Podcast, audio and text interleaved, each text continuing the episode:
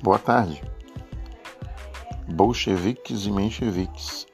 A repressão e o autoritarismo praticado pelo governo russo motivaram a organização de diversos grupos clandestinos de oposição. Esses grupos tinham como inspiração as conquistas políticas e sociais observadas em países da Europa e que não existiam na Rússia, como imprensa livre, liberdade de expressão, constituição, eleições democráticas, direitos sociais e trabalhistas. Organizam-se também agremiações políticas, algumas sob inspiração dos ideais anarquistas e socialistas. Esse foi o caso, por exemplo, do Partido Operário Social Democrata Russo, POSDER, grupo clandestino organizado em 1898 e de orientação marxista. Em 1903, o POSDR encontrava-se dividido em duas facções.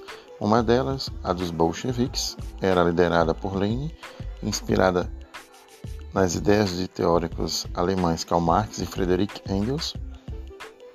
Os bolcheviques propunham aos camponeses e operários que se unissem para conquistar o poder e, em seguida, implantar o socialismo por meio de uma revolução.